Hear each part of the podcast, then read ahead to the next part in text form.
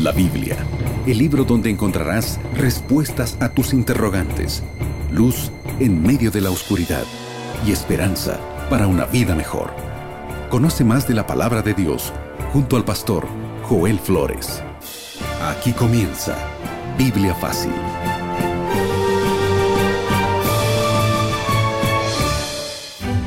Es una alegría saludarte a ti, mi amigo y amiga que está sintonizando este programa. Estamos una vez más listos con la palabra de Dios abierta y dispuestos para que Dios pueda hablarnos a través de ella.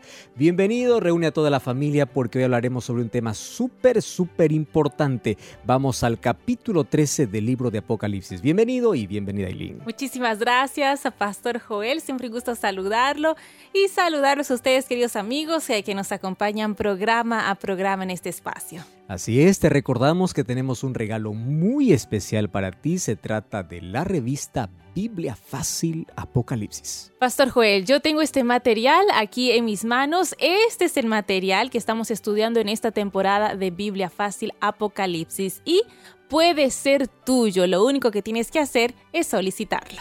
Y tú puedes solicitarlo a través de nuestro número de WhatsApp más 5512 98 100 14 60.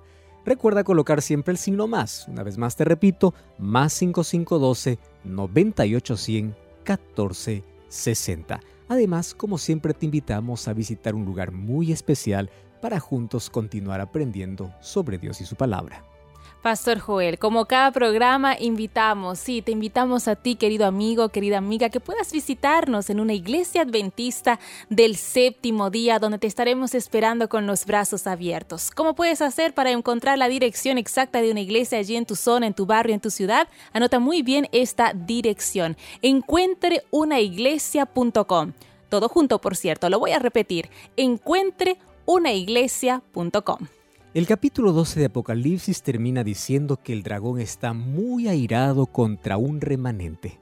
Un remanente, un pueblo de Dios que tiene aquí en la tierra. Ese remanente son los que guardan los mandamientos de Dios y tienen el testimonio de Jesucristo.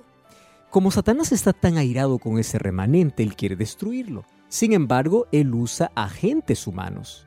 A partir de hoy vamos a ver cómo él usa dos poderes llamados en la Biblia como dos grandes bestias. Bestia en profecía significa poder. Hoy vamos a ver por lo menos la primera parte de lo que concierne a la primera bestia o el primer agente que es usado por el propio Satanás para poder echar por tierra la verdad y perseguir a este pueblo de Dios. Para abrir este fascinante capítulo, vamos a cerrar los ojos para orar. Querido Dios, hoy vamos a hablar sobre un tema tan delicado sin embargo, tu palabra es reveladora y tu palabra y la historia confirma cómo tú estás al control de todo a pesar de que Satanás usa agentes humanos para poder destruir tu palabra, tu verdad. Sin embargo, en este conflicto tú ya eres vencedor. Ayúdanos a comprender esta verdad, aceptarlo y ayúdanos también a tomar decisiones interesantes en nuestra vida.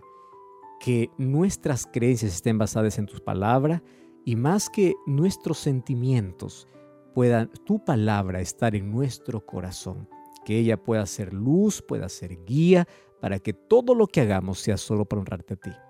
Danos tu bendición, tu Santo Espíritu nos ilumine en el nombre de Jesús. Amén. Siete respuestas a siete preguntas en siete minutos.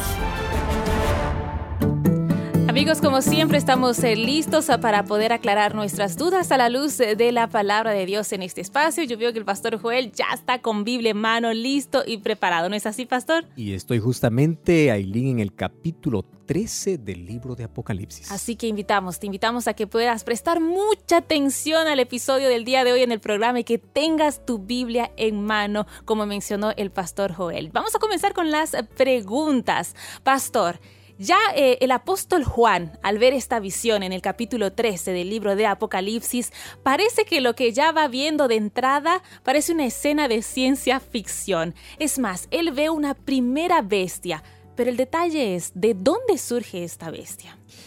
Versículo 1 dice, me paré sobre la arena del mar y vi subir del mar una bestia.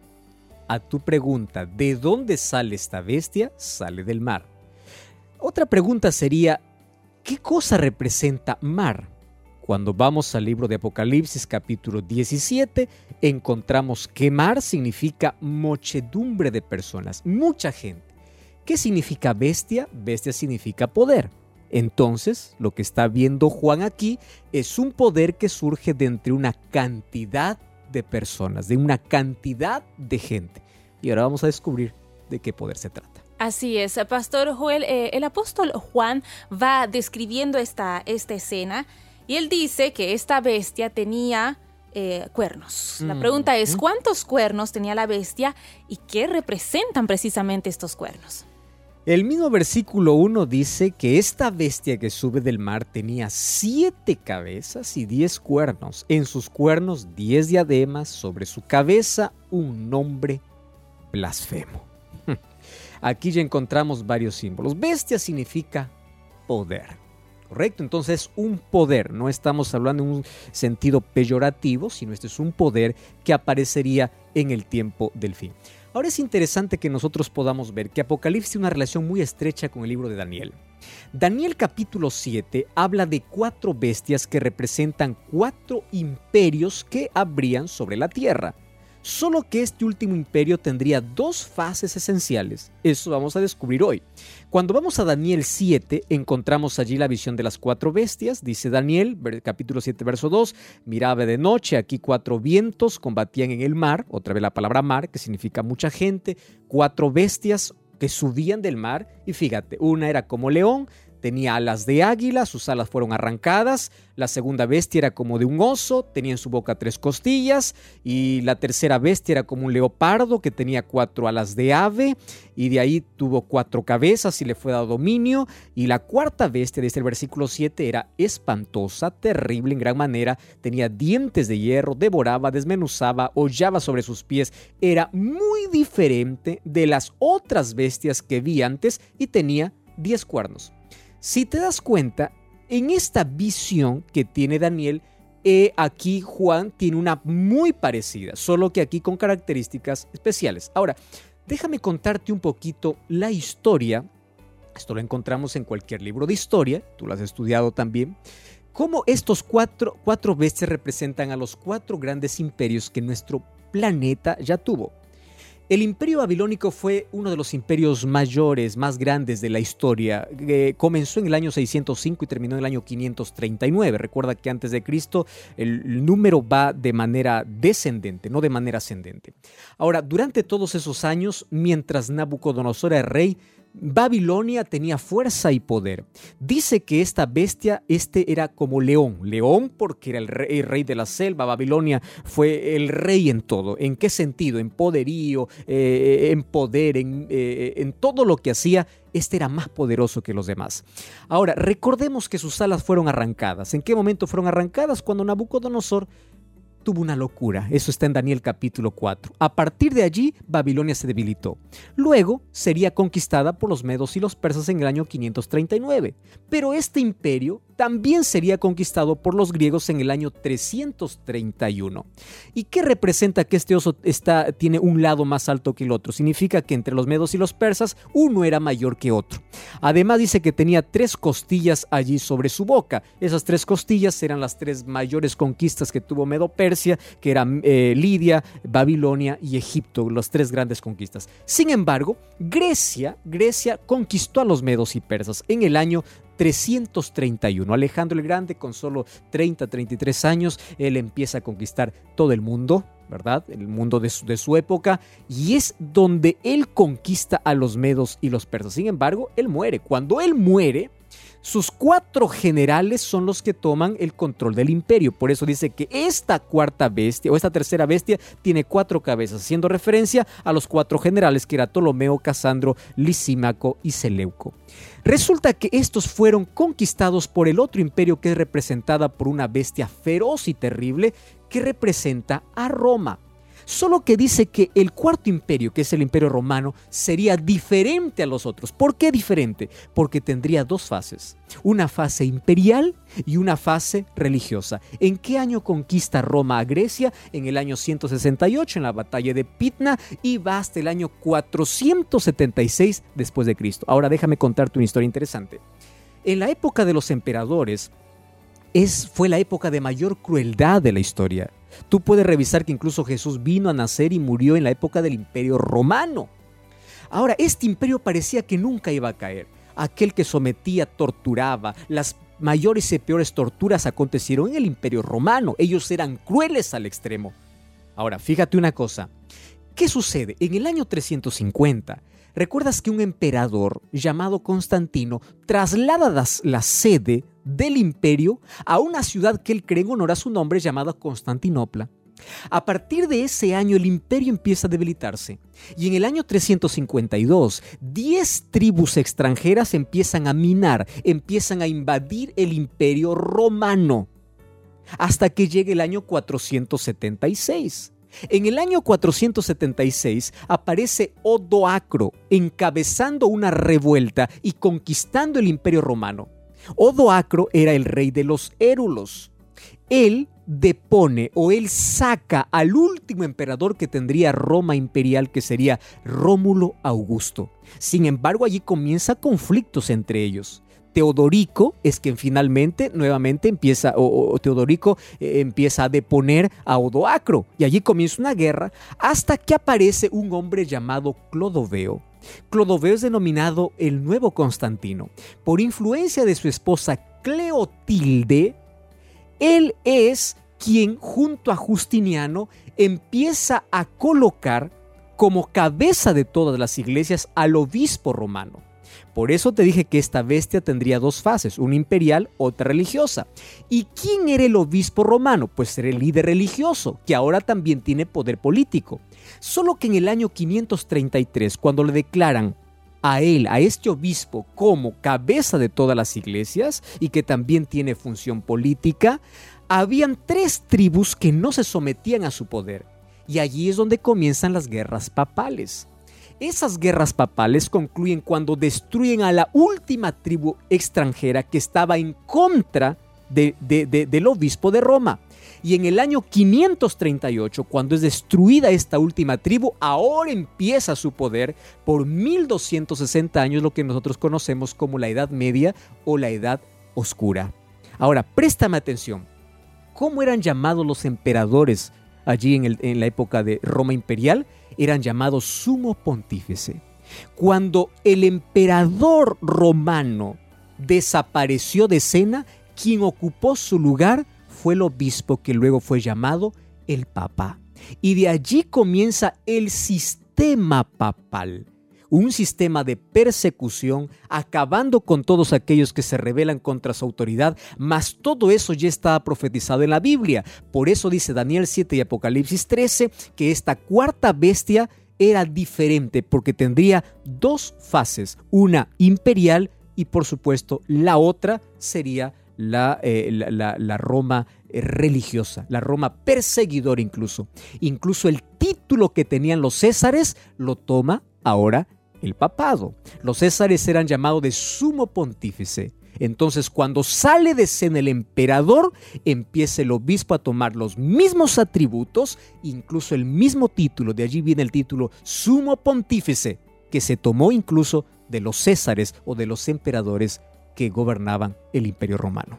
Pastor Joel, definitivamente es impresionante ver cómo el Apocalipsis en sí solo va confirmando lo que ya fue pasando a lo largo de la historia de, la humanidad. Y para aquellos amigos que tal vez dicen, el libro de Apocalipsis parece tan difícil de entender, símbolos, fechas, bueno, el día de hoy en este programa precisamente vas a aclarar todas tus dudas. Seguimos intentando ver todo aquello que vio el apóstol Juan en, en su visión. Pastor, eh, esta, esta bestia, el apóstol Juan dice que tenía cabezas. ¿Cuántas cabezas tenía y qué representaban? Y eso es lo más interesante descubrir, porque en profecía no se entiende cómo se lee, hay que buscar la interpretación y no hay que inventar la interpretación, la misma Biblia nos muestra. Mira, Apocalipsis capítulo 13, versículo 1 dice que esta bestia tenía, o tenía siete cabezas y diez cuernos, y en sus cuernos diez diademas, sobre sus cabezas un nombre blasfemo. Apenas estamos en el versículo 1 y hay tanta historia ya hasta aquí. Ahora, préstame atención, esta bestia que surge del mar dice que tiene siete cabezas. ¿Cuáles son esas siete cabezas? Bueno, en primera instancia, esas siete cabezas representan los imperios que le antecedieron a la Roma, a Roma imperial. Vamos, vamos, vamos a, colocar aquí, recuerda Daniel 7. En Daniel 7 el león ya tiene una cabeza, el oso ya tiene otra cabeza, ahí son dos. El leopardo tiene cuatro cabezas. 4 más 2 son 6, más Roma imperial sería la séptima cabeza. Entonces, fíjate aquí, este poder está diciendo que, eh, que, esas siete cabezas representa a los imperios que ya le antecedieron, a los poderes que ya le antecedieron. Por eso es que Daniel presenta a esta última bestia como una espantosa y terrible. ¿Y por qué esos diez cuernos que aparecen? Ah, son las diez tribus bárbaras que finalmente invaden el imperio romano y quiebran el imperio romano, conquistan el imperio romano. Según el Daniel capítulo 7 dice que después que esas de sus diez cuernos subió un cuerno pequeño. Ese cuerno pequeño de Daniel es el mismo poder de Apocalipsis capítulo 13. Está hablando eh, el capítulo 13 específicamente de ese sistema religioso que surgiría después de todas estas guerras y de la conquista del Imperio Romano. En segunda instancia, estos siete, estas siete cabezas también representan siete poderes que a lo largo de toda la historia persiguieron al pueblo de Dios. ¿Cuáles son esos siete poderes? Comencemos con Egipto luego el imperio asirio, luego viene Babilonia, luego los medos Persia, luego Grecia, luego Roma pagana y finalmente la Roma papal que sería la séptima cabeza, es decir, aquí está hablando de el poder del enemigo usado a través de toda la historia para oprimir y perseguir al pueblo de Dios. El número 7 habla de la totalidad, de la plenitud, del poder completo que tiene el enemigo a través de la historia para perseguir al pueblo de Dios. Pastor Joel, el apóstol Juan, precisamente en el capítulo 13 de Apocalipsis que estamos tocando el día de hoy, dice que esta bestia que surge del mar se parece a otros animales. ¿Nos puede explicar un poco más? Y sí, y, eso es lo misterioso, fíjate, porque esta bestia que surge del mar tiene características únicas. Dice el versículo 2, era semejante a un leopardo. Ah, ¿te acuerdas del leopardo que vimos en Daniel capítulo 7? ¿A quién representaba? A Grecia, ¿verdad? Y dice que sus pies eran como de oso. Y el oso, ¿a qué representaba? A los medos persas. Y su boca era como boca de león. ¿Recuerdas de león? ¿A quién representaba? Babilonia. Y el dragón, ¿quién es el dragón? Satanás. Satanás le dio su poder, su trono y grande autoridad. Fíjate una cosa, Satanás usa agentes humanos, usa poderes incluso disfrazados en nombre de religión. Ahora, préstame atención. Esta bestia se parece, dice que es semejante, y aquí hace, eh, coloca muy bien a, los, a la semejanza de los imperios anteriores. ¿Por qué razón? Porque Roma, en sus dos fases, ya sea pagana y papal, copia muchas cosas de sus imperios antecesores. Te voy a hacer un ejemplo. Por ejemplo, ¿por qué dice que es semejante o tiene boca de león? El león en Babilonia representa el orgullo y la arrogancia. Nabucodonosor, por arrogante, finalmente quedó loco hasta reconocer que la autoridad viene de Dios. Entonces, ¿qué cosa es lo que toma Roma de Babilonia? La arrogancia. Arrogante. Y luego vamos a ver que en la fase religiosa la arrogancia continúa. La transgresión a la ley de Dios, también eso toma de Babilonia. ¿Y qué cosa toma de Medo Persia y de, de Grecia? La adoración a los ídolos y la adoración especialmente al sol. Tú sabes que los medos y persas, ellos adoraban al sol y tenían una religión llamada mitraísta. Los mitraístas adoraban al sol. Y siéntate bien porque te voy a revelar un asunto muy importante que la historia dice. Ellos adoraban al sol en el día domingo. Es por eso que vamos a ver que en el imperio romano hay un emperador que decreta que el domingo sea el día del Señor, que luego Roma, en su segunda fase religiosa, ya lo confirmaría como día del Señor. ¿De dónde vino esto? Tomando de los imperios anteriores. Entonces vamos a hacer un resumen. De Babilonia tomó la arrogancia. De los medos persas y de los griegos tomó la adoración al sol y también la idolatría hablando de todos los ídolos y de todo lo que hoy conocemos incluso, que hay que adorar a alguien o para llegar a Dios hay que adorar mediante, hay que llegar mediante un ídolo. Y eso fue tomado incluso de los imperios paganos que antecedieron ya a Roma.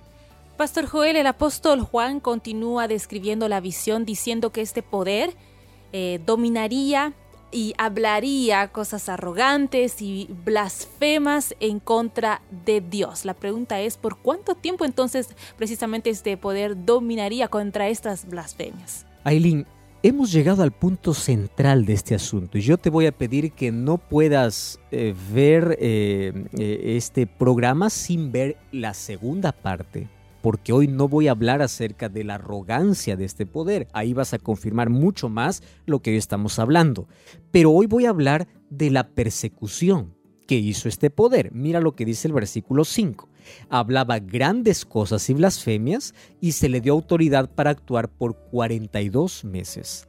Esa expresión 42 meses en profecía ya lo hemos explicado en otro programa aquí en Biblia Fácil, pero una vez más te voy a hacer recordar. La Biblia habla de un poder perseguidor y obviamente aquí está hablando de este poder, de esta bestia de Apocalipsis 13 que persigue por 42 meses. La Biblia tiene tres fechas o tres, eh, tres maneras de, de hablar sobre un periodo específico de la historia. Primero, tiempo, tiempos y la mitad de un tiempo. Segundo, 42 meses. Tercero, 1260 años.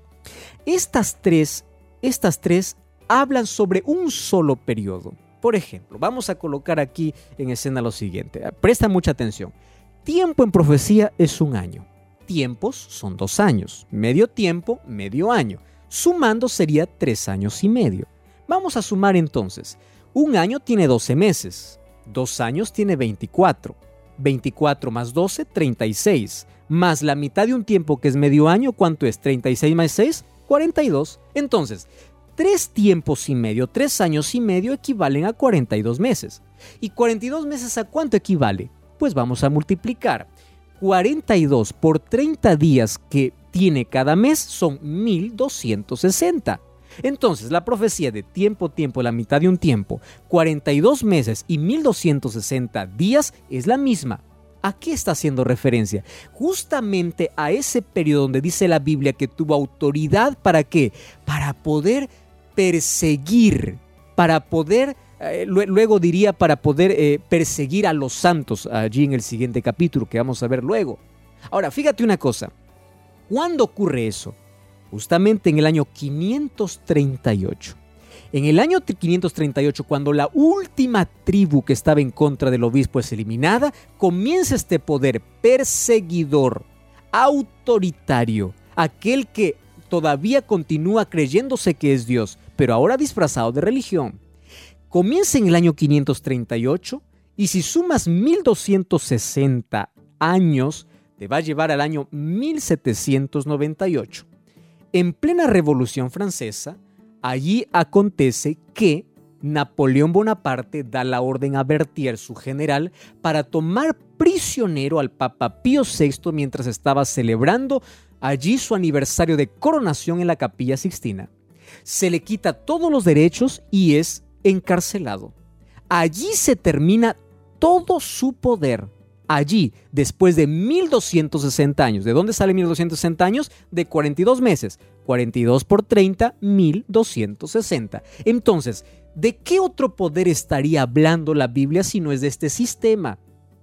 Que incluso hoy la historia lo conoce como la Edad Media o la Edad Oscura de toda nuestra historia. Una edad de sangre, de crueldad, de sacrificios, de esconder la palabra de Dios y colocar tradiciones por encima de la palabra de Dios durante todo ese periodo. Y la Biblia decía que todo acontece bajo el control y la autoridad de Dios. Se le permitió, pero un día se le terminaría esa permisión. Y eso aconteció en 1798. Pastor Joel, seguimos entonces interpretando cada uno de los símbolos de, de esta profecía. Usted nos mencionaba que esta bestia tiene cabezas. Sí. La Biblia lo dice así. Y por lo visto aquí acontece algo crucial, importante. ¿Qué sucede con una de las cabezas de la bestia? ¿Qué representa todo esto? Apocalipsis capítulo 13, versículo 3. Dice, vi una de sus cabezas como herida de muerte, pero su herida mortal fue sanada y se maravilló toda la tierra en pos de la bestia. Mi querido amigo y amiga, lo que te voy a decir ahora, tú tienes que comprobarlo en la historia. Y todos los datos que yo te he dado no es un invento, eso está en los libros de historia. La profecía es un adelanto de lo que en la historia acontece. Esto no tiene que ver contigo, esto no tiene que ver con ofender a alguien, esto tiene que ver con interpretar la Biblia y revisar la historia. Como Dios en su omnisciencia nos dijo todo lo que acontecería, como en este conflicto Satanás usaría un poder para perseguir a los hijos de Dios y echar por tierra toda la verdad. Ahora, yo sé que tú eres sincero y eres honesto, pero vamos a este asunto. Fíjate acá. Recuerda que Satanás usa agentes humanos y esta bestia dijimos que representa a Roma en dos fases. ¿Qué fase? Imperial y religiosa. Una de sus cabezas está haciendo referencia, ojo con esto, una de ese, uno de esos poderes, porque ahí vamos a ver otra bestia incluso en otro programa, uno de esos poderes tuvo herida de muerte. ¿Cuándo tuvo esa herida de muerte? Esa herida de muerte tuvo exactamente el día que el Papa Pío VI fue encarcelado. Se le quitó todos los derechos, se le quitó todo el poder y sabes, se cumplió perfectamente lo que dice Apocalipsis capítulo 13 versículo 10. Dice así, si alguno lleva en cautividad, va en cautividad. Si alguno mata espada, a espada será muerto. ¿Sabes qué representa? El momento que este papa fue llevado cautivo, él murió no mucho tiempo después. Está hablando justamente de ese momento, del año de 1798. Ahora, ¿qué cosa es lo que sucede? Se le terminó el poder allí por poco tiempo. Porque recordemos que dice que esa herida mortal fue sanada. ¿Cómo fue sanada? Recordemos que en el año 1929 aparece Mussolini y Mussolini viene para poder entregar las 44 hectáreas de lo que hoy representa el Vaticano. Tú sabes que el Vaticano es una ciudad independiente que tiene poder político y religioso. ¿Correcto? Político y religioso. ¿Qué cosa es lo que me sorprende? Dice que cuando su herida fue sanada, toda la tierra se maravilló. ¿Tú ya te diste cuenta cómo hoy también tiene gracia este poder con todo el mundo? ¿Tiene entrada en todo el mundo? ¿Tú ya te diste cuenta que en las mejores revistas ya fue declarado el mejor hombre del año? Hablemos de eh, Juan, Juan 13, que fue elegido en el año 1962, en la revista Times como el hombre del año, en 1994 Juan Pablo II, en 2003 el Papa Francisco también, y así. Cada vez impresiona más y hoy todos han olvidado toda la edad oscura. ¿Por qué? Ah, porque estamos viviendo un nuevo tiempo. Sin embargo, la profecía dice que en el tiempo final este poder volverá a ser cruel contra el pueblo de Dios. Esto es una profecía que está por cumplirse. Sin embargo, ¿en qué periodo nos encontramos? Cuando dice que toda la tierra se maravilla. Y hoy estamos viviendo eso. Estamos situados justamente en ese momento. Pero espera allí. Todavía no te he explicado cómo la Biblia dice que habla grandes blasfemias. Eso lo vamos a ver en el próximo programa. Sin embargo, hasta hoy, probablemente tú estás allí escuchando verdades que nunca has escuchado en la vida. Mas yo te invito a profundizar más tu fe en las creencias de Dios. Tu fe no está basada en una religión, tu fe no está basada en la placa de una iglesia, tu fe está basada en la palabra de Dios. Y si la palabra de Dios abre nuestros ojos para una verdad que necesitamos comprender, es hora de poder aceptarla. Anda, revisa los libros de historia, compara con lo que la palabra de Dios dice. Esto no tiene nada que ver con tu fe, porque yo sé que tú crees en Dios, tú no crees en un líder. Esto no tiene nada que ver contigo, eso tiene que ver con la palabra de Dios. Y si tú eres un fiel, sincero, como eres, estoy seguro de eso, empieza a revisar más y te vas a dar cuenta que estamos viviendo en un conflicto y en el tiempo final este conflicto será cada vez más fuerte, más controversial. Hoy estamos viviendo en este momento de la historia donde la tierra se maravilla en pos de ese poder donde el mundo le adora, donde el mundo cree que es un Dios. En la próxima lección vamos a continuar hablando sobre este primer poder o primera bestia, como dice Apocalipsis 13. Mas hoy tomamos la decisión de ser fiel a Dios y su palabra, de poder aceptar lo que la palabra de Dios dice y poder revisar nuestras creencias a la luz de la palabra de Dios. teniendo conciencia que demos fidelidad a Dios y no a un hombre. ¿Aceptas eso en tu corazón?